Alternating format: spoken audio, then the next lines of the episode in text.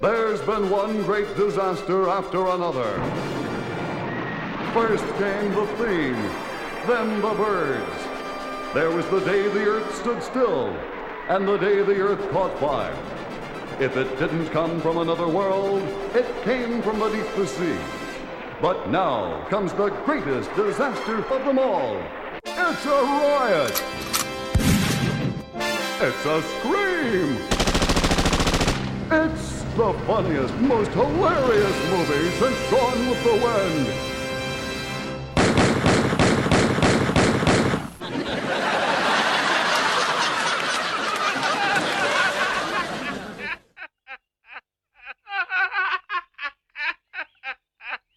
And now for something completely.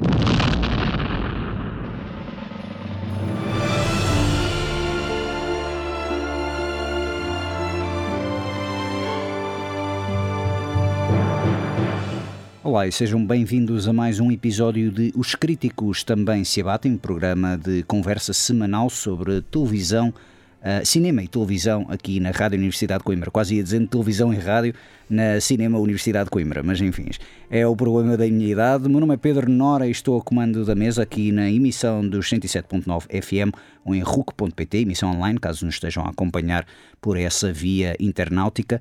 Uh, estou hoje acompanhado uh, de, mais uma vez, do nosso grande amigo do programa, Miguel Ferreira. Como estás? Então, Pedro, tudo bem? Tudo bem, olha, muito obrigado mais uma vez e tenho de dizer isto também mesmo aqui na emissão, que realmente foi complicado uh, tentar arranjar plantel uh, para vir fazer o programa, porque eu, eu esperava que fosse para a semana que toda a gente estivesse a fugir de Coimbra. Também, uh, também. Mas esta já é uma semana agitada, não é? Também é, com o Rally. Com o Rally, exatamente. Foi tudo ver Fátima, o Rally. É. foi, tudo, foi tudo a Fátima de carro Rally, exatamente. Muita coisa a acontecer. Uh, sim, sim, sim. Tempos conturbados que agora se passam. Uh, estamos aqui também, então, para falar sobre o que é que temos visto. Eu sei um bocado o que é que tu andas a ver, porque eu costumo seguir-te no, no Letterboxd.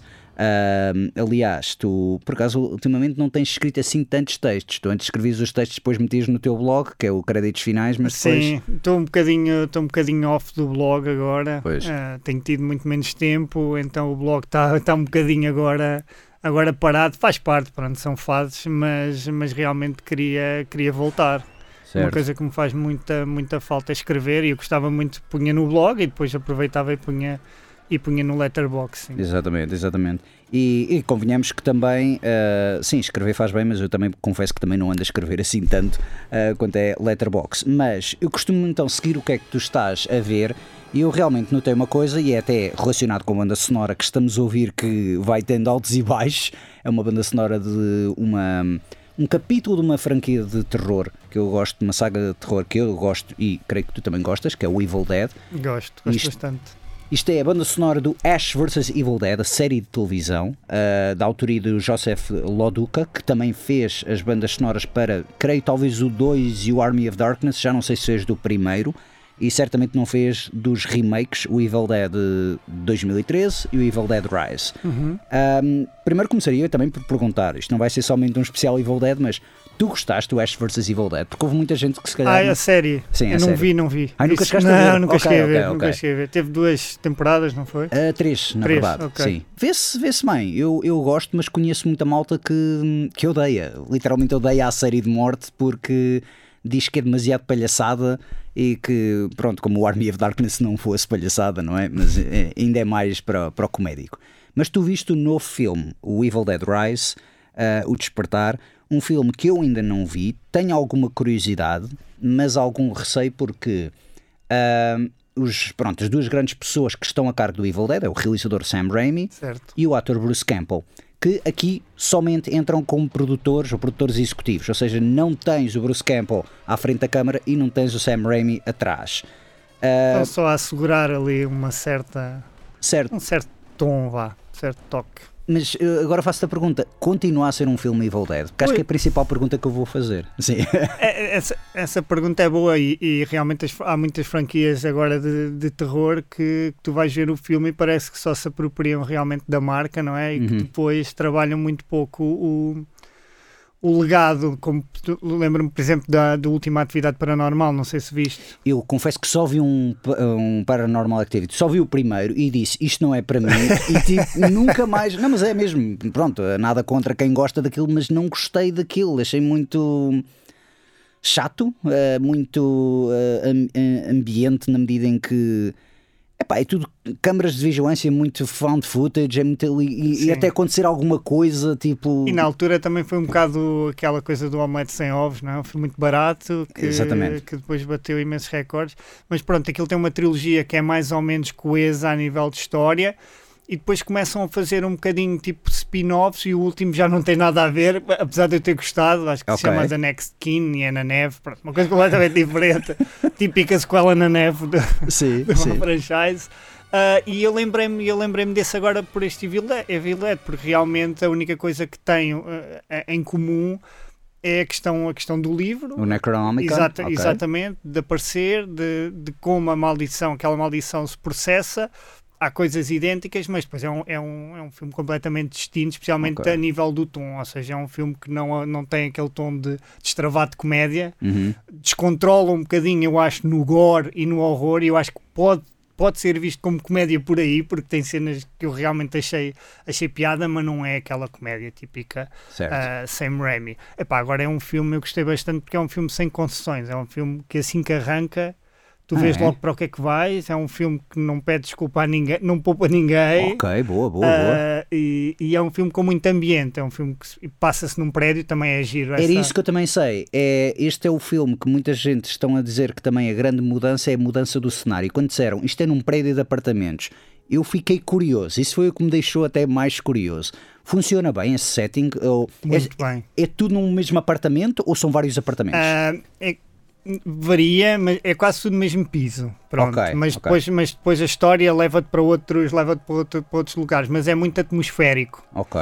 E, e pronto, e homenageia também filmes engraçados, eu não vou spoiler, mas homenageia filmes importantes de, de terror que se passam em edifícios, em prédios, em, em, em, em outros locais e, Epá, eu, eu gostei bastante, foi, foi, um, foi uma bela, foi uma okay. bela surpresa e não, não precisou de ter também nenhum ator muito conhecido para a coisa resultar, uma alta, assim, um bocadinho desconhecida. Eu já estava com alguma, com alguma expectativa porque eu tinha gostado do filme anterior deste Lee Cronin. Do, exato, é o realizador. É o The Hole in the Ground. Ok. Que é um Sim. filme, eu já não me lembro se é na Irlanda, mas é assim um filme com aquele folk horror coisa também muito tipo simples. Witch, tipo sim, Witch. Eh, também okay, com uma mãe com um filho, uma coisa muito simples, mas muito bem feita. E este tem um bocadinho outra vez os valores da, da, da família e Epá, mas depois descontrola muito rapidamente e, e depois é, é, sempre, é sempre a abrir até ao fim. E é um filme de 90 minutos, não é? Ok, boa. E eu acho que hoje em dia isso. É uma raridade, sim. Está cada vez mais difícil arranjar. Se bem que o terror sempre foi. É verdade, assenta mantido. perfeitamente naquela é, duração é, uh, perfeita. O acho terror que... tem resistido um bocadinho agora a esta moda, não é? Não, porque eu acho que também tu nunca queres, sendo um realizador de terror, tu nunca queres esticar demasiado a corda. Eu acho que se tu fores a fazer um filme de terror o, o, último exemplo que eu posso ter visto de um filme de terror uh, com mais de duas horas terá sido talvez o Midsommar do Ari Aster. E o último do Ari Aster acho que tem é três horas. Ainda não vi. E é cansa... Não, eu, já vi, eu já vi e é um bocado cansativo. É, okay. é, é, engraçado, não é bem, bem terror. Certo, também já vi uh, É mais uh, comédia surrealista ou drama psicológico, terror psicológico, ou seja, porque é uma coisa muito introspectiva e muito pessoal. Não, é, não tem jumpscares nem nada do género. Um, mas sim, três horas eu quando cheguei ali é aquele momento que é eu até estou a gostar disto, mas pá, podias, podias ter cortado ali uma coisinha ou outra. A questão que... é, é isso, é que depois não se justifica, não é? Justifica-se sempre na cabeça do autor, certo, do realizador. É verdade, sim, é uh, acho que há. Eu por acaso comentei isso na semana passada, até precisamente a falar do, do Guardians of the Galaxy 3, que eu já vi também. Uh, eu sei que tu não viste, mas. Ainda não. Uh, é um filme de duas horas e meia. E eu comentei que tem quase o mesmo tempo de duração que o último Batman, mas o último Batman tem o Batman, o herói, o vilão e vá, o interesse romântico e uma data de personagens secundários. O Guardians tem 5, 6 heróis, um, um, vilão, ou seja, tem muito mais personagens e realmente consegue ser eficiente na medida em que nenhuma personagem fica esquecida e consegue dar a devida ribalta a cada uma das personagens. Portanto, eu acho que é certo que às vezes há filmes que são muito Uh, parece que se delongam e que, que overstays é, é, a expressão que eu quero dizer, que ficam em tempo em demasia e que depois começam a cansar. Uh, mas o cinema de terror nunca foi aquela coisa, é sempre 90 minutos. É tipo, como a malta que faz um álbum de rock e diz que os 45 minutos é o, é o tempo ideal para, é, eh, sempre, para ver sempre, aquilo. Sempre teve poucas gorduras, não é? Sempre foi muito, muito direto e eu gosto muito disso e, e, gostei muito disso neste filme. Eu acho que vais gostar. Ok. Eh, eu faço a pergunta: é eh, duas coisas em aspectos visuais. Tu falaste que é um filme que quando arranca não para. Uh, tem os truques de câmara do Sam Raimi, porque é uma das coisas que. Ou, ou, truques de câmara inspirados por Sam Raimi, porque é uma das coisas que eu adoro no Sam Raimi e até durei. Lá está, o último Doctor Strange, precisamente os movimentos de câmara. Acho que poucas são as pessoas que conseguem posicionar bem uma câmara e movimentar bem, mesmo, mesmo aquele efeito do, do demónio que certo, vês do ponto sim, de vista sim, e tal. Isso, isso. Há coisas muito idênticas, como por exemplo, como por exemplo isso, acho que não é spoiler, uhum. uh, mas depois, uh, ou seja, não é uma réplica pura do do, da visão do Sam Raimi. Eu acho que este realizador tem realmente coisas para dar e, e tem, tem cartas para mostrar e tem ali ideias, um, ou seja, coisas que ele fez que tu vês que, que teve pouco orçamento, uhum. epá, ideias muito giras, que ele, que ele joga com, com o que tu não vês ou com, com momentos em que estás somente a espreitar e tens a visão reduzida, o campo de visão reduzido. Okay. E ele consegue jogar muito bem com isso. Ok. Segunda coisa que eu também vou falar é uh, também em termos visuais é nunca se deve julgar um filme por um trailer, assim como não se deve julgar um livro pela capa. Mas eu vi o trailer do Evil Dead Rise e a minha principal preocupação é este filme parece ser escuro que dói. uh, é escuro que dói ou consegues ver bem o filme? Ainda não te vos ouvia falar do, do Alien quando foste ao VK. exatamente, exatamente. O Alien vs Predador 2, exatamente. Opa, não, por acaso não me fez confusão, não. Mas, eh, mas não, não é. Eh, é que eu fiquei com a ideia, ao ver o trailer, que é tipo, isto passa-se durante a noite e é tipo numa casa onde, onde é que ninguém liga as luzes, parece que as, as luzes não. É, é, e, e preocupa-me um bocado isso. Eu acho que eu, eu, eu, eu, eu imagino que ao ver este filme, provavelmente vou ver em casa, que acho que já não está no cinema, eu tenho de ver isto a meio da noite com as luzes apagadas. Claramente, acho que é um filme daqueles que está a obrigar-me um bocado, porque eu não vou ver aquilo durante o dia, porque com a luz ah, do dia a entrar, aquilo não vou perceber metade das sim, coisas que estão também, a passar. Sim, eu também vi à noite, por acaso não, não, não pensei nisso, o filme era, não, não, não me fez confusão. Hum. Uh, o que realmente me disseram, e o Pedro que viu no cinema, ele disse-me que o som é espetacular para ver no cinema okay. e para tentar ver com o melhor som possível. Que okay, aquilo okay, tem uma edição de. Pronto, eu em casa. É, é muito mais complicado, é, é complicado não sim. é? Exatamente. De tirar partido dessa, dessa parte. Mas o resto, a nível visual, por acaso não achei que, que fosse demasiado escuro. Não, não e... me fez confusão. Eu acho que o filme te agarra de tal forma, uhum. com, com um arranque tão, tão efetivo, que depois ficas, ficas colado à história. E depois, como é uma coisa, lá está, como é um filme muito prático, e eu comecei a ver aquilo já relativamente tarde, porque agora, se tens um filme de 3 horas, tens que mais ou menos agendar a tua vida, é, não é? É um bocado Acaba isso, o telejornal, tens que pôr para ver se depois... Mas não, este eu até comecei assim meio fora de horas. Olha, vou ver um bocado e acabei por ver tudo. Ok, boa. Por isso é bom sinal, não é? Quando sim, uma pessoa sim, acaba sim. por ficar um, e até agora eu acho que é uma das, das melhores surpresas deste ano. Eu tinha vindo do, do Exorcista do Papa, que tinha visto há dois dias. Como é que é isso? É que eu também, eu confesso que esse só quero ver só mesmo para. Opa, eu não estou à espera de. de... Não, opa, não é. Não Mas é, é o Russell Crowe é. e acho, acho, engraça... acho engraçado o conceito da personagem. Eu também comecei a gostar do Russell Crowe agora no numa fase posterior ao Gladiador, achei que ele começou assim a ficar. Eh, o Nice Guys, ele é ótimo no Sim, Nice no Nice Guys ele é ótimo. Aquele sim. também que ele, é, que ele é maluco no trânsito e anda atrás de. de... Uh, sim, já ouvi falar desse, mas ainda não vi. Ok, Uma senhora sim, sim, que lhe apita, olha, é tipo o bife, mas muito pior. exatamente, exatamente. Olha, por acaso nunca tinha visto essa, mas sim, sim, sim. Ainda não vi Porque ele é mesmo psicopata. Certo.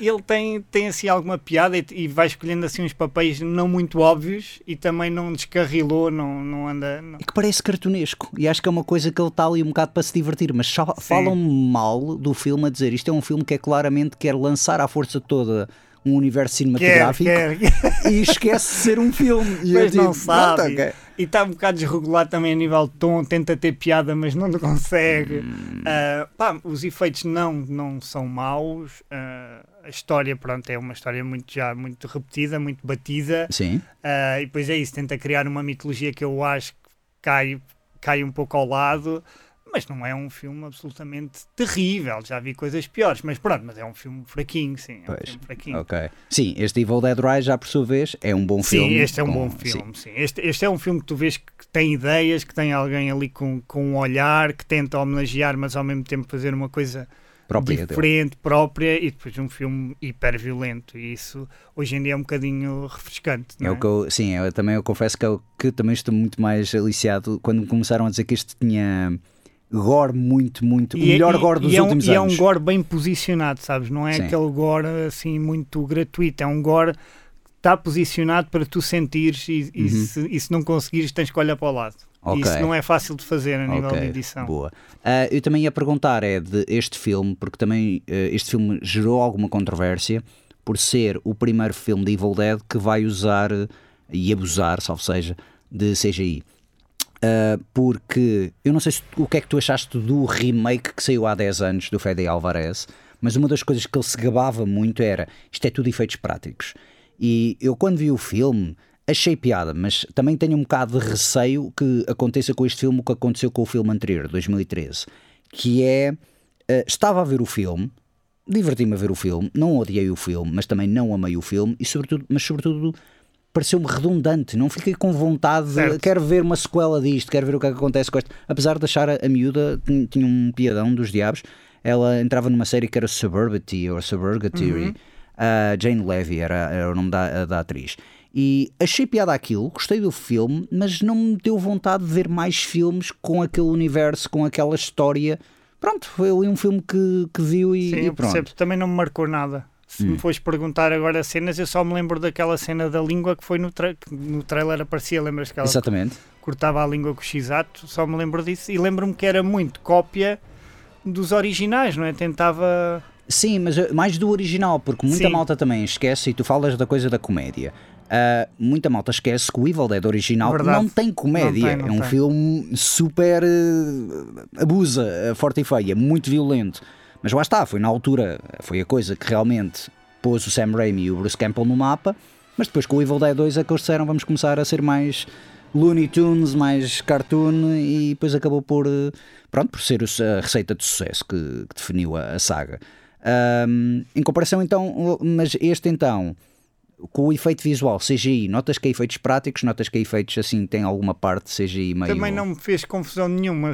Tem CGI, mas, é, mas eu acho que, que, é tudo, que é tudo bem feito e bem. Não e é bem tipo videojogo. Não, é não tipo, nada, okay. nada. Como nada. filmes da Marvel. Não, não, não. não. Não, não é, não é. Não é aquele, okay. aquele festival do terceiro ato que é tudo CGI. Ou... Certo. Não, não, não. Nada okay. disso. Muito okay. seguro, sim. Pronto, porque também é um filme muito contido, ou seja, uh, usa muito bem os momentos em que tem que usar realmente efeitos práticos e algum CGI trabalha muito bem isso. Ok. Ou seja, não, não é um filme que peça grandes efeitos visuais, percebes? É uma das coisas então que tenho de ver 90 minutos, mas sabes que para mim também está a ser difícil ver um filme de 90 minutos. Então. Uh, porque, pronto, tenho andado assim com algum, uh, algum trabalho esta semana. Uh, e consegui ver um, foi um filme, havia há, há bocado, até nem meti no Letterboxd ainda, que é o The Burning. E eu vi isto através de um canal de YouTube. É um filme de, de 1981. Uh, Está-me a falhar agora o nome do realizador, mas posso dizer o nome de um dos argumentistas e do, do diretor de efeitos especiais, que é o Tom Savini. Uhum. É, foi a grande razão porque eu queria ver o filme, era o Tom Savini. É um filme também de 90 minutos, mas que, um, pela premissa, parece que é um rip-off do Sexta-feira 13 original. Okay. Ou seja, são miúdos que estão num campo de férias e tens um assassino, mas em vez de usar um machado, um machete, tem uma daquelas tesouras de, garden, de, de gardening, de jardinagem. um, e os efeitos de gore são muito bons, mas muito, muito raros. É muito ocasional. E mesmo o filme em si não sabe se quer ser um filme de terror ou se quer ser um filme tipo Porky's. Okay. Porque é, tu vês é aquela coisa típica dos teenagers que são super mal escritos e que estão a fazer partidas uns aos outros e que estão. Um está a tentar fazer sexo com uma rapariga e a outra rapariga, ah, não, mas eh, não estou preparada. E depois é aqueles que querem avançar com a relação, outros que se chateiam, outros que acabam, outros que começam. Ou seja, parece ali meio um drama meio adolescente. E depois de repente tens umas pequenas cenas onde alguém está a espreitar por trás dos arbustos e tu ficas, ah, pois é, ok, isto é um filme de terror. Uh, o filme foi escrito por Harvey Weinstein. Olha. E dura, o filme é muito obscuro de, de, se arranjar, porque durante anos o Harvey Weinstein não queria ser associado a uma coisa destas, porque é um dos primeiros trabalhos dele. E segundo, ninguém quer ver agora filmes do Harvey Weinstein, dado que o homem, pronto, provou ser um péssimo ser humano. E, portanto, é engraçado como o filme acaba por ser um bocadito aquela raridade, uh, renegado por muita gente, por dois motivos completamente diferentes. Uh, tem ótimos efeitos visuais e gore, lá está, do, do Tom Savini, é espetacular. Tem cenas bem engraçadas, mas que é muito aquela onda de o que é que é isto? E de repente aparece um gato, parece que vai acontecer a alguém, e depois aparece um gato e tipo, ah, não, no final não é um monstro, é um gato apenas. Há muito disso. Não é um. Abusam nisso. É, não é um ou dois momentos, são para aí cinco ou seis, que é uma coisa. E apesar de ser um filme de hora e meia, só para aí os últimos 20 minutos é que, que realmente diz: ah, ok, vamos agora fazer o filme de terror. É, é claramente um momento onde realmente eles começam-se a pensar, ok, vamos ter de fazer esta coisa de. Mas sabes logo quem é o assassino? É, ok, a cena inicial é muito gira, porque a cena inicial essencialmente conta-te a origem do assassino. Ok. Uh, e depois diz aquela coisa do passado uns anos, estão os miúdos no campo de, de férias, uh, e depois tens. A, ah, depois também é aquela coisa fantástica que é. São uma data de miúdos, adolescentes, claramente são adultos, pessoas com quase 30 anos a fazer de adolescentes. Inclusive o Jason Alexander, que faz George Costanza, com um cabelo. Ele parece. Ele tipo fala adolescente, mas não é. não é claramente não é adolescente. Uh, é o George, e tu ficas assim, olhava aquilo tipo, ok. Um, e mesmo as atrizes, as atrizes claramente tipo, dizem: Ah, sabes que estou quase a fazer 17 anos. Tu olhas para ela e tipo, não, pá, tu tens, tu tens para aí 20, 20, 25, 26 anos, já, já, estei, já passaste a puberdade há muito, muito, Mas muito aquilo tempo. é, é pós Sexta-feira 13, o filme? Eu não sei, aquilo é 1981, portanto, eu realmente fiquei com a pois, ideia não de. lembro tu quando... Eu acho que o primeiro sexta-feira é de 80, de 1980. Okay, é. Uh, mas realmente apropriou-se disso. Há um outro filme que também me falaram muito bem que é o Sleepaway Camp, que eu também nunca vi, mas esse é também de 82, 83. Esse eu acho que já vi. Não, esse não é aquele que um gajo tem um bigode muito a falso? Ou não? Eu não, eu, eu, como não vi, não sei também dizer Pai, se. Não lembro se é esse. Isso também é muito, é muito mal, mas é divertido. Mas houve uma data de filmes slasher de campos de férias Sim, certo, na década certo, de 80, certo, portanto também não era só sexta-feira 13. Uh, este caso é realmente é uma raridade. E como é que eu vi também este filme? Foi uma dica que recebi do nosso amigo tio Cinema Xunga, que ele uma vez me mostrou, que é um canal do YouTube chamado Obscuritron.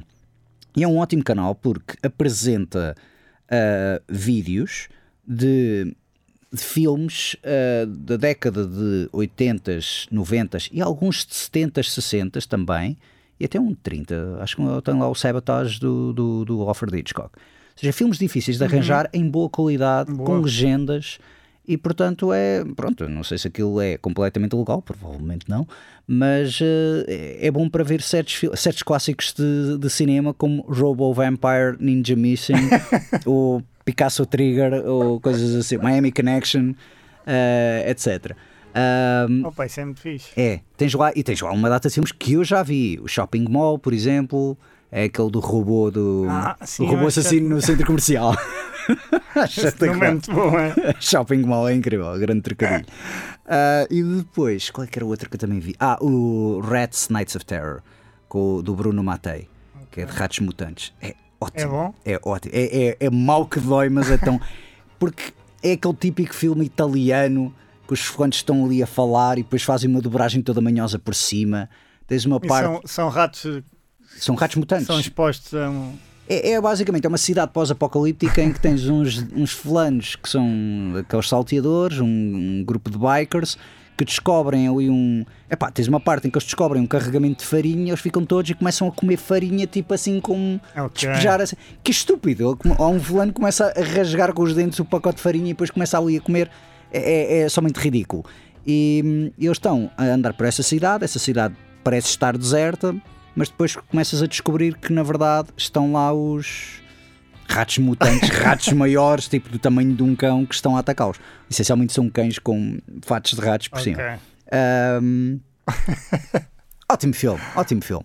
Uh, eu gosto, eu gosto, esse tipo de cinemas, que, que, que, esse tipo de filmes que não é não ganha Oscars nem nada do género, mas eu. eu tinha ouvido falar. Com ratos, só me lembro daquele do pai do McFly, viste? Que ele também tem uma série de, uhum, de ratos. Como é que esse filme se chama? Havia um Deadly Eyes também. Era, mas não é, não é não esse, esse, é um que é tipo esse. Wilfred ou o que é? Sim, Sabes? sim, sim. Que ele depois sim. comanda também um exército, mas aí são ratazanas normais, não são Eu mutantes. nunca vi esse filme, já me falaram desse filme, é, é mas nunca também. vi esse filme. Sim, sim, sim.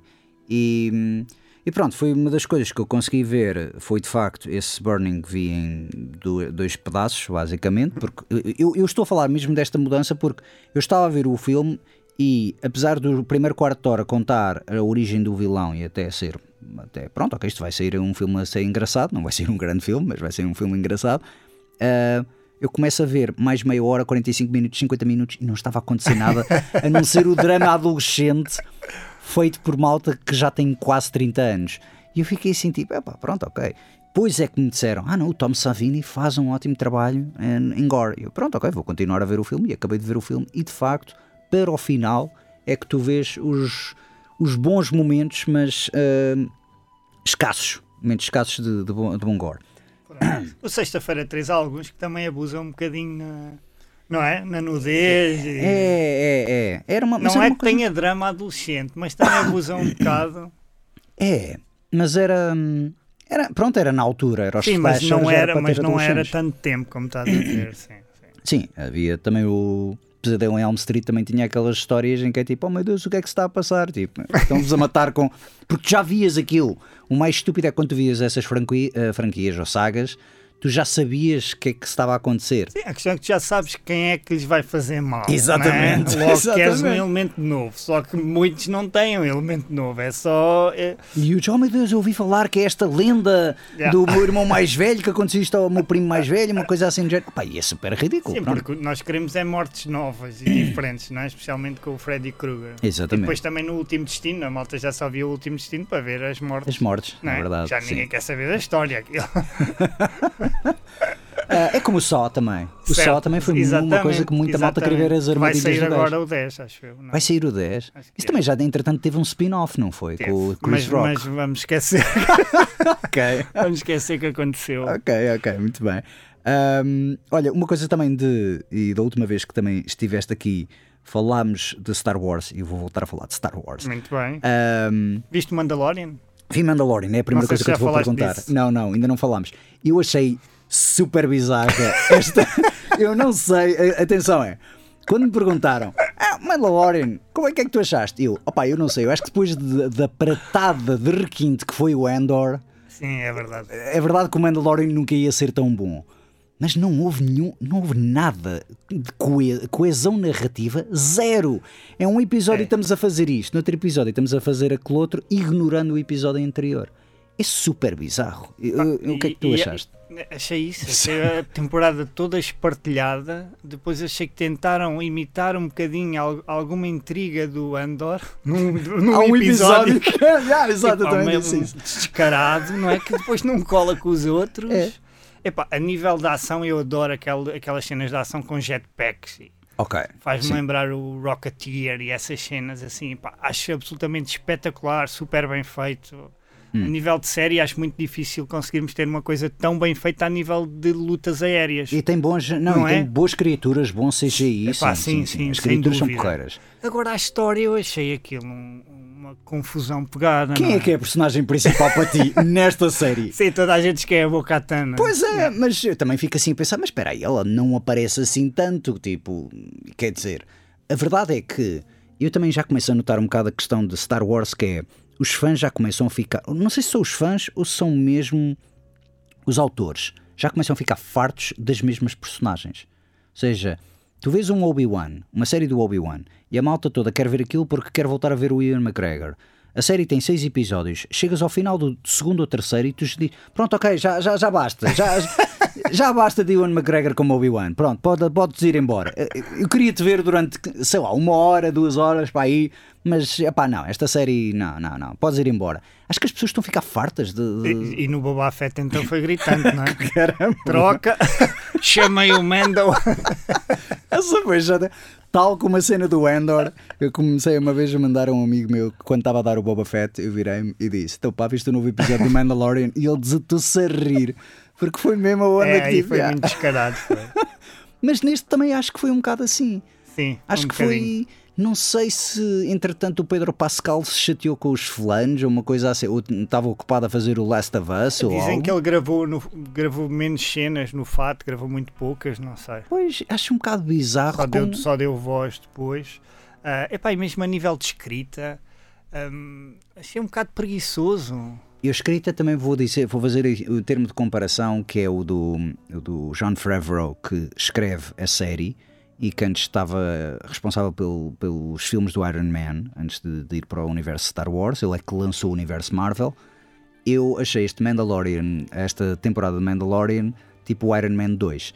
Aquele que é um filme importante para depois para o crossover que vem aí. E acho que é um filme que. E esta série também tenta. hum, ser aquela peça que começa a lançar várias migalhas para depois juntar-se tudo num crossover. Mas muito sinceramente, este crossover ainda não aconteceu e já estou cansado. Sim, e falta, e falta foco, não é? Porque É. se eles se focassem só mesmo na mitologia de, de Mandalore, Exatamente, eu acho que as coisas tinham resultado de outra maneira, não é? exatamente. Ah, agora assim, metem ali uma série de arcos a, a desviar e É cada um para o seu lado. é cada um para o seu e lado. perde-se um bocado, é, perde-se muito, perde-se É. muito. Tira um bocado o gozo da série. Então aquele episódio onde aparece o, o Doc Brown. Não é aquela E o Jack Black Jack e Black, Lisa. a Lisa ou aquilo. É uma coisa completamente Convenhamos fora, que adorei o Jack Black. Eu gosto muito do Jack Black. Sim, acho que o é Jack Black divertido, não ele é? entra lá e claramente está ali a, a roer cenário, a rir-se mesmo. Mas tipo, lá está, com- mesmo esse planeta, é o que falávamos já quando falámos do Endor. Parece que falta ali textura às coisas, não é? Também acho que, sim, tu uma vez tinhas Falta falado. ambiência e, e esta série continua a pecar um bocado disso. Por exemplo, há um momento, eu não vou spoiler, mas em que o, Manda- o Mandalorian vai ter com uma personagem que está num castelo ou num palácio e ela está lá sentada a fazer nada. Exatamente. Ninguém, quer dizer, é completamente irreal, não é? A Uhum. nível de escrita acho um bocado preguiçoso. E a mesma maneira como é? eles Está falam. lá, está lá quieta, tipo, durante horas a fazer, está sempre lá. E mesmo a Não é maneira um bocado como. estranho. Como, não, e como, como escrevem as personagens. Eu, eu já uma vez vi um artigo a dizer que o Carl Weathers, a personagem do Carl Weathers, tem o diálogo mais bizarro que tu podes ouvir, em que ele não diz Olá, como é que estás? Bem-vindo à minha, ao meu estaminé. Mas é uma coisa que tenta ser teatral e tipo, se precisares de ajuda, conta comigo. Não, é uma coisa que é tipo, se porventura necessitares de auxílio, ah, sabes que estou sempre ao, ao teu lado. É uma, é uma coisa super bizarra, tenta ser dramático Mas não cola, não é? e acaba por perder, perder muito. É somente constrangedor. Ahm, e realmente, pronto, esta, do, esta série do Mandalorian é triste para mim porque eu gostei muito da primeira temporada. Também.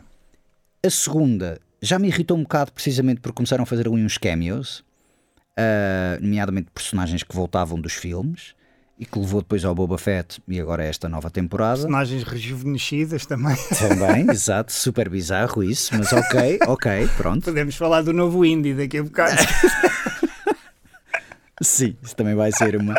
Ah, estou com um bocado de receio disso. Opa, estamos todos. Ah, mas é, eu acho que gostei da primeira temporada porque o Mendo funcionava bem, dado que é ele e é a criança e estão a vaguear por planetas. Não tens... Quando eles começam, vão num planeta, ok, e encontram lá esta personagem, tá bom, tá giro, e depois, passados uns episódios, ele volta ao mesmo planeta, para quê? É verdade, sim. para voltar a ter aquela personagem. Quando aquela personagem, muito sinceramente, se calhar já não tem mais nada para contribuir para a história. É certo que se houver uma personagem, por exemplo, o Timothy Olyphant, que entrou no- na segunda temporada e também entrou no Book of Boba Fett, eu gostei da personagem dele. E a primeira vez que o Mando o encontra, tem um propósito. Da segunda vez, ele volta a aparecer, mas não é somente aparecer porque eu sou este ator conhecido. Não, ele tem até algum alguma relevância para a história Certo. depois para avançar. Acho que é somente aquela coisa do festival de cameos e de personagens É, a- é a recorrentes. segunda que começou a abusar um bocado nisso. é. Pois, e acho que eu- eu- o o ideal para mim, uma coisa como o Mandalorian, seria como o Kung Fu, a série do Kung Fu, ou o Pretender, em que tens um fulano a saltar de um lado para o outro, Sim. a mudar de cidade. Cada episódio vai, um, neste caso, um planeta, mas pronto. Uh, e sim, podes construir arco narrativo por detrás disso tudo que depois liga as coisas. Pode ser engraçado, podes deixar aí umas pistas, mas a verdade é que este. Não sei, não sei o que é que se passou ali um bocado. É, foi... Não, não, não está a resultar, não.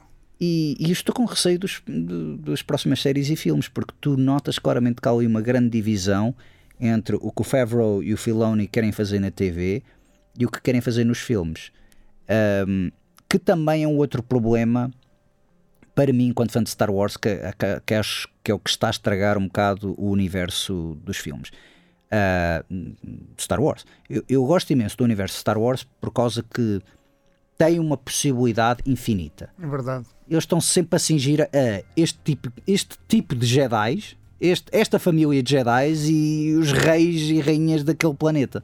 Sempre o mesmo planeta, sempre as mesmas pessoas, quando tens uma galáxia cheia de raças e cheia de culturas. É verdade. E Pode. sempre ali um bocado ao mesmo tempo também, não é? Se bem que eles agora acho que vão fazer uma série muitos, an muitos anos antes, não é? Deves saber melhor É o, o Acolyte, sim. Isso. Não, o mais, o mais bizarro foi no último Star Wars Celebration anunciaram três filmes de Guerra das Estrelas. Ok. Três novos filmes. Um do Dave Filoni, uhum. outro do James Mangold, do Logan e do próximo Indiana Jones, e hum, o terceiro é de um realizador que agora não me lembro. Mas o que eles começaram a dizer foi: este filme vai ser 30 anos no passado, okay. este filme vai ser 30 anos no futuro. E eu tipo, pai, não quer saber, metam um filme, não digam qual é a data, porque e façam uma história separada. E não vai haver um The Ray agora? Esse é um deles. Ah, é um dos três. É um dos três, okay. que acho que é uns anos depois do Rise of Skywalker. Ok. Que é o filme que toda a gente quer ignorar, por exemplo. Sim, sim, sim. Se calhar é para, para limpar o palato. É? Coitada, ela também se calhar. Ela realmente tem tido dificuldade.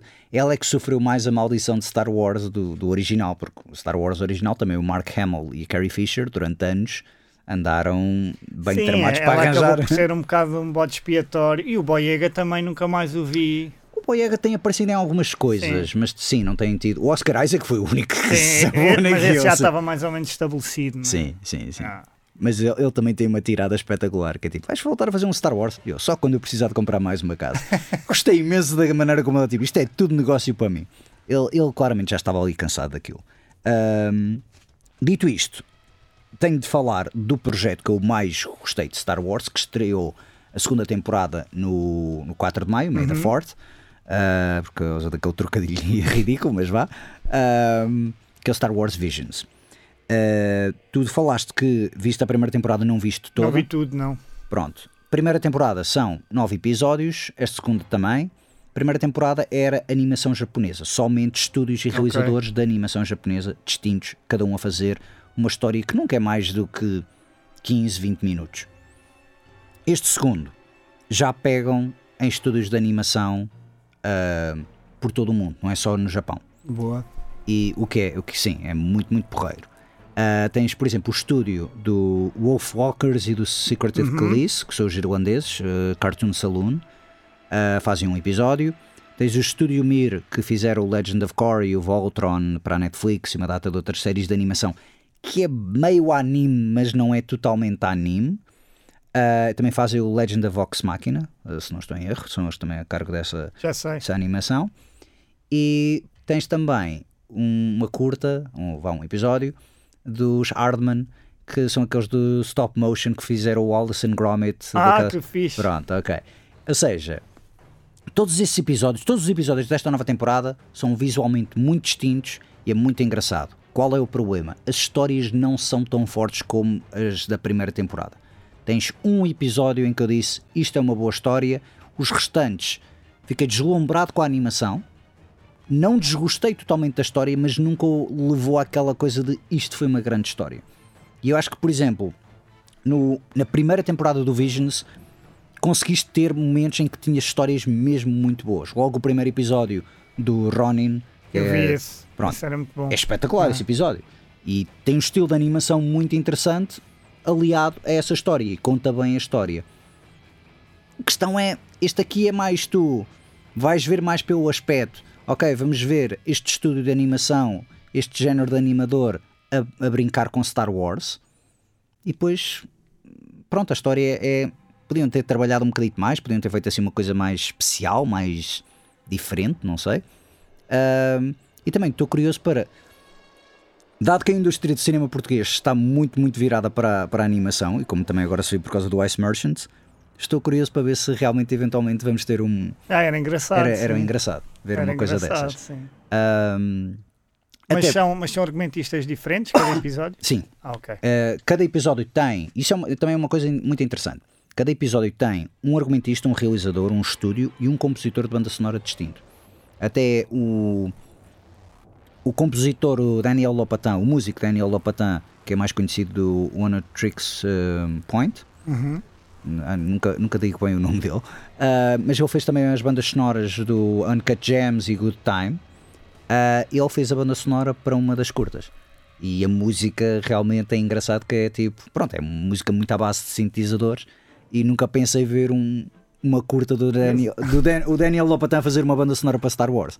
Sou fã dos dois, então é engraçado os sabores misturarem. É, pois estes formatos dá para experimentar mais, não é? Isso também é giro. É Exato. precisamente isso. Ah. Eu adoro o Visions porque realmente explora que Star Wars não tem aquelas fronteiras definidas. Pois é isso, é exatamente é o que estavas a dizer, sim. E acho que, pronto, que é o que a saga precisa, é o que a Disney devia começar a olhar mais, mas não, eles estão muito fixados do como é que nós vamos reunir estas personagens todas num crossover, como é que vamos ligar a história toda a cinco ou seis personagens, quando na verdade ninguém. É o seguinte, se fizerem um filme do Darth Vader, obviamente que eu vou ver o filme do Darth Vader, não é? Pronto, não sou. Sim, mas já está na altura, se calhar, de, de avançar, não é? Se fizerem uma série sobre um Sith que não tem absolutamente nada a ver com o Vader, e se for uma personagem interessante, força, também vou gostar. Claro. Acho que é isso, eles têm um bocado de receio de apostar em coisas diferentes. É verdade. Não, e quando, quando aquela história central se calhar já fechou o seu ciclo de vida, não é? Já mais que uma vez, já várias vezes. Mas é, mas é. É verdade, e estava tá, na altura de explorar outras coisas, mas se calhar há muito medo de, pá, de investir, não é? De uma coisa completamente nova, mas eu acho que era, que era fulcral, sim. O Endor, o grande sucesso do Endor para muitas pessoas foi precisamente o facto de o, o fulano que fez o Endor e o Rogue One disse mesmo: Eu não sou fã de Star Wars, pois. eu gosto é de cenas de espionagem e ficção científica. Os gajos de Star Wars deram-me dinheiro, eu aproveitei e pronto, e fui incluindo na, naquilo na, na série. Mesma coisa aqui. Uh, obviamente, tem sempre os efeitos sonoros, tem sempre a coisa do, dos sabres de luz, da força, dos poderes, mas é tudo tão distinto. E, e, e, isso é o engraçado desta série. Apesar das histórias não serem tão boas, e das personagens não serem tão memoráveis como na primeira temporada, uhum. os vários estilos de animação uh, favorece imenso esta, esta, esta história. E pegando nesta coisa também do cinema português, porque agora dizem que vão filmar uma das séries de Star Wars, vai ser filmada na Madeira. Ah, é? Muito, sim. Está ah, okay. muita gente a falar há muito tempo que uma das coisas vai ser filmada na Madeira. E... Ok, não sabia. Pronto. Uh, eu ainda não percebi se é uma série. Eu acho que é uma série, mas também não tenho certeza se será um dos filmes. Okay. Mas eu também confesso, não estou assim com muita vontade de estar a ver um filme de Star Wars outra vez. Eu sei que é o que eles querem, porque é o que lhes dá dinheiro, a Disney. Mas já estou assim um bocadinho cansado. Eles deviam manter-se na TV, que é da maneira Sim, vamos ver. Agora, eu acho que eles agora têm que nos conquistar de novo, não é? E criar ali uma história também que nos volta a agarrar e que, e que, realmente uma pessoa queira voltar, não é? Mas não tem de ser uma saga. Não, não tem que ser uma saga, tens razão. Sim. Pode ser uma história. Por exemplo, se fizessem um, uma espécie de Indiana Jones no mundo de Star Wars. Sim. Um explorador, um arqueólogo, é um explorador. É, tentaram fazer um bocadinho com o solo, mas vá. Mas, não foi? Sim, sim, uh, vá, sim. Um bocadinho, sim, mas. Hum, mas numa se, escala diferente. Se fizerem uma personagem criada de propósito para isso e depois certo. fizerem cada episódio, porque o que eu gosto dos filmes de Indiana Jones é que todos os filmes, e tenho um bocado de receio deste, e falaste muito do novo Indiana Jones, eu tenho um bocado de receio que este novo, próximo, o quarto Indiana Jones, um, porque o, o, o anterior não existiu, que vá tentar ligar aquilo tudo. que é o que me está a irritar um bocado, porque é, é, aquela coisa do. James Bond. Afinal, isto é que era o mais importante na minha vida. É? Exatamente. É? Eu nunca falei nos outros filmes, não sabia disto sempre. Exatamente. Isso também me irrita um bocado. Também me parece que eles vão um bocado por aí. E depois preocupa-me imenso. Acho que são 25 minutos iniciais daquela coisa de rejuvenescer a, a cara, não é? Certo. 25 minutos daquilo. Opa, ou está mesmo ali, não é? No, no ponto, ou então eu acho que vai ficar. Posso estar já, pronto, não vou, não vou já começar a dizer mal, mas. É Ainda não vimos eu, o filme. Eu fico sim, completamente sim, sim. desconcentrado quando aparece. Eu só no trailer fiquei logo desconcentrado. Ok. Então imagino 25 minutos de, do Harrison Ford em novo, não é? Não, o que eu ouvi dizer é que eles vão usar muita. eh, Quando usaram o rejuvenescimento foi por causa de uma máscara. Que meteram o gajo Ok. a usar uma máscara para lhe dar o aspecto mais jovem. Mas viste Não é só o? CGI. Ok, ok, ok. Sim, sim. Pronto, Tu, tu viste o Irishman do Scorsese? vi, também me fez confusão. É que esse é que é constante. Esse é que é constante, meu. Esse aí é que é pá, e uma Tens hora razão, tens em que tu razão. vês mesmo o Robert De Niro com aqueles olhos É robóticos muito que esquisito. é. é bizarro. É muito Bizarro. E mesmo o Rogue One, o Rogue One teve lá o. Ai, bolas, o, o Peter, Peter Cushing, o, o Tarkin. Também, também. Esse, também. esse foi o que mais impressão fez, porque claramente vias o gajo assim a pescar e tipo, epá, meu, isso é um videojogo que não está, não está a funcionar nada bem. Ahm, eu, eu, eu, eu acho que nem tudo tem de ser uma saga e pode haver, pode haver continuidade entre as aventuras, mas eu acho que é importante cada capítulo, cada filme ser uma aventura. Obviamente que pronto, sim, há coisas como o universo Marvel ou Star Wars em que pode ser realmente tudo uma grande saga. Mas Indiana Jones, eu não quero que este próximo Indiana Jones seja. É pá, lembram-se quando Sim, sim, sim. no Salteadores da Arca Perdida viste um fulano a correr atrás e que depois ele voltou a aparecer no Templo Perdido e depois a outra pessoa voltou a aparecer no, na Grande Sim, Cruzada. não precisamos nada disso. sim. Não, tens razão, é um bom exemplo. É de filmes que são muito autónomos não é? a nível da aventura e filmes muito fechados, não é? apesar de terem a mesma personagem. Isso foi o que me chateou um bocado com o James Bond, com o último James Bond. Porque eu gostei quando fizeram o Casino Royale e depois tentaram fazer a sequela ligado, li- ligando diretamente ao Quantum of Solace.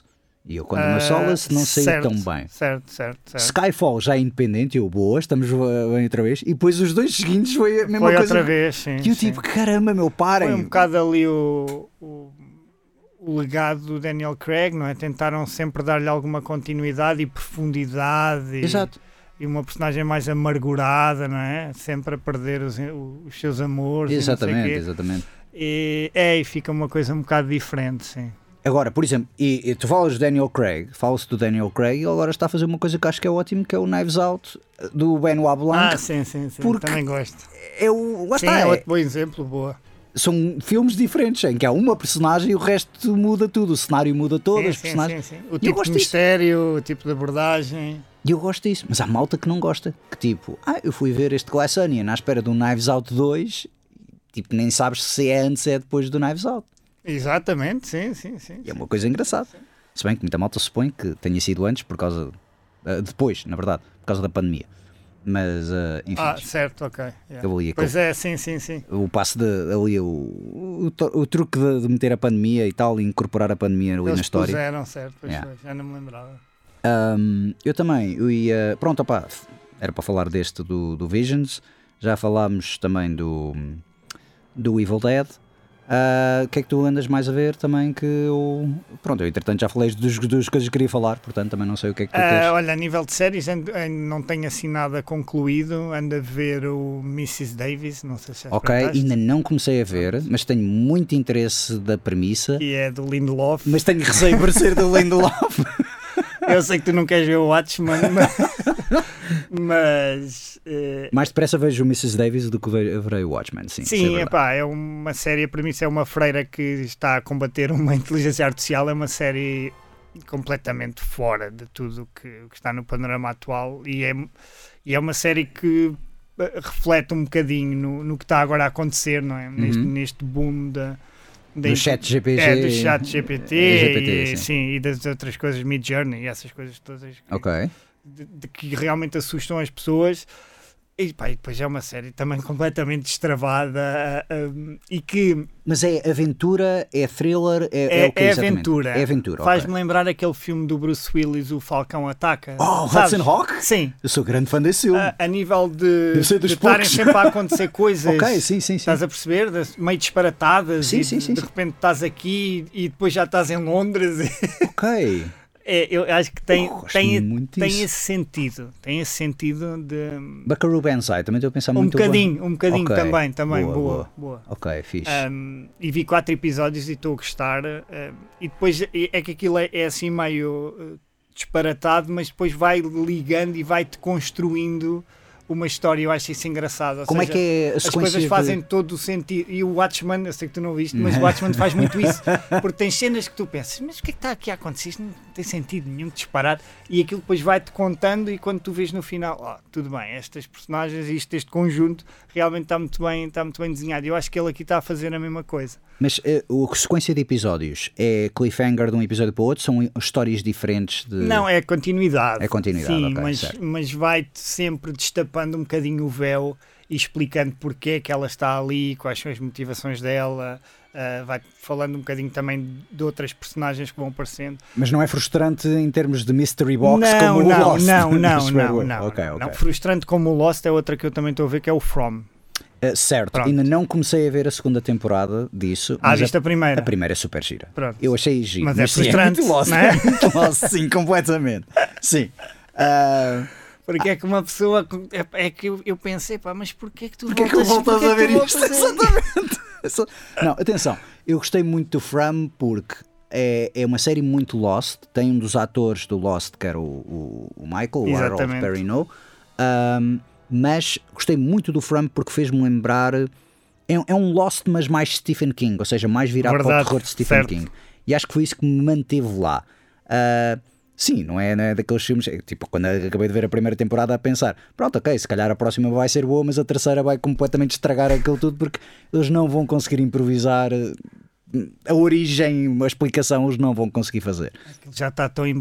tanta questão, tanta questão que uhum. aquilo, não sei, vamos ver. Mas pá, mas a nível, o, o terror, aquilo é mesmo uma coisa muito assustadora. O From está muito bem feito. É, acho que, exatamente, sim. É uma ótima série de terror, é. precisamente por causa disso.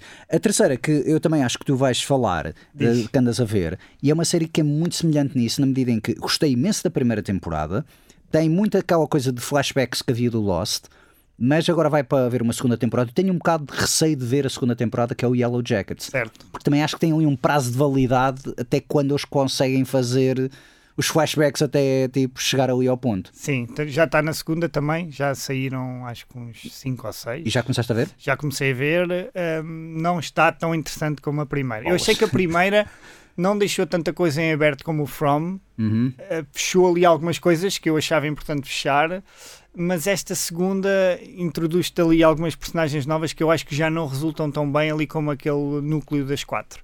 Uh, ainda assim é uma série também um bocado fora e que, que, eu acho alguma, alguma piada à banda sonora, às atrizes. Sim, sim, uh, sim. Juliette Lewis, a outra que também entrou no Christina Ricci também. É Christina Ricci, sim. Sim, sim, sim. sim. Um, é, é, uma, é uma boa série, mas lá está, é um bocado que eu também estava a dizer de quando no Lost tinhas aquela coisa de olha, temos estes dois sobreviventes que apareceram na terceira temporada, mas não apareceram nas anteriores. Certo. E eu tive que assim, epá, vocês estão a tentar meter gente, mas que Eles chegaram à ilha assim Há um amigo meu que diz, isso não se faz. mas é, mas é, mas é, exatamente. Estão a gozar connosco, mas, mas é. onde é que esta estava? exatamente, esta surgiu aqui do chão. Uh, e eu odeio quando realmente uma série tem sucesso, mas assenta muito nessa coisa de aconteceu isto e depois apresentam-te uma personagem num flashback. Calma lá, e então é esta personagem. Sim, sim, sim. Porque esgotaram Sim, daqui a bocado já iam 200 no avião. Mais ou menos, sim, exatamente. E epá, é, é, é super bizarro. E, e anda a ver outra, vi só um episódio que é o Silo.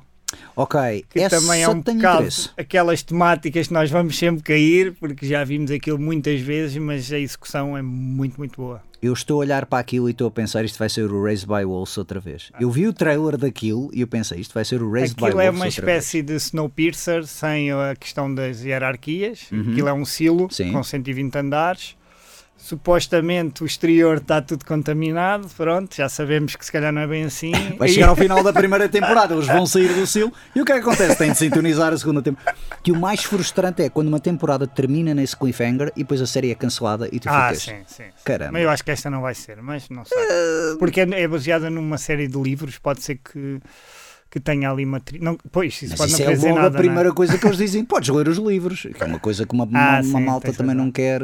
O seguinte, quando tu começas a, a seguir uma coisa, uma saga uh, por TV e depois te dizem, ah não, lê os livros. Opa, assim mais vale eu somente ler os livros e nunca ter visto a série de TV. Opa, acho que isso é um bocado. Quando se fecha uma temporada, mesmo que se deixem, e por acaso é, não, não, não, não teria muito tempo e vou falar mais durante a próxima semana, mas a série Rabbit Hole. Ah, uh, surpreendeu-me muito porque há espaço para fazer uma segunda temporada, mas tu podes ver a primeira temporada Sim, tá e satisfaz, satisfaz bem, termina bem aquela história. Obviamente, se tu fores a ver todas as pontas e todos aqueles pormenores, vai haver um ou outro que tu pensas, ok, eles podem pegar nisto na segunda temporada.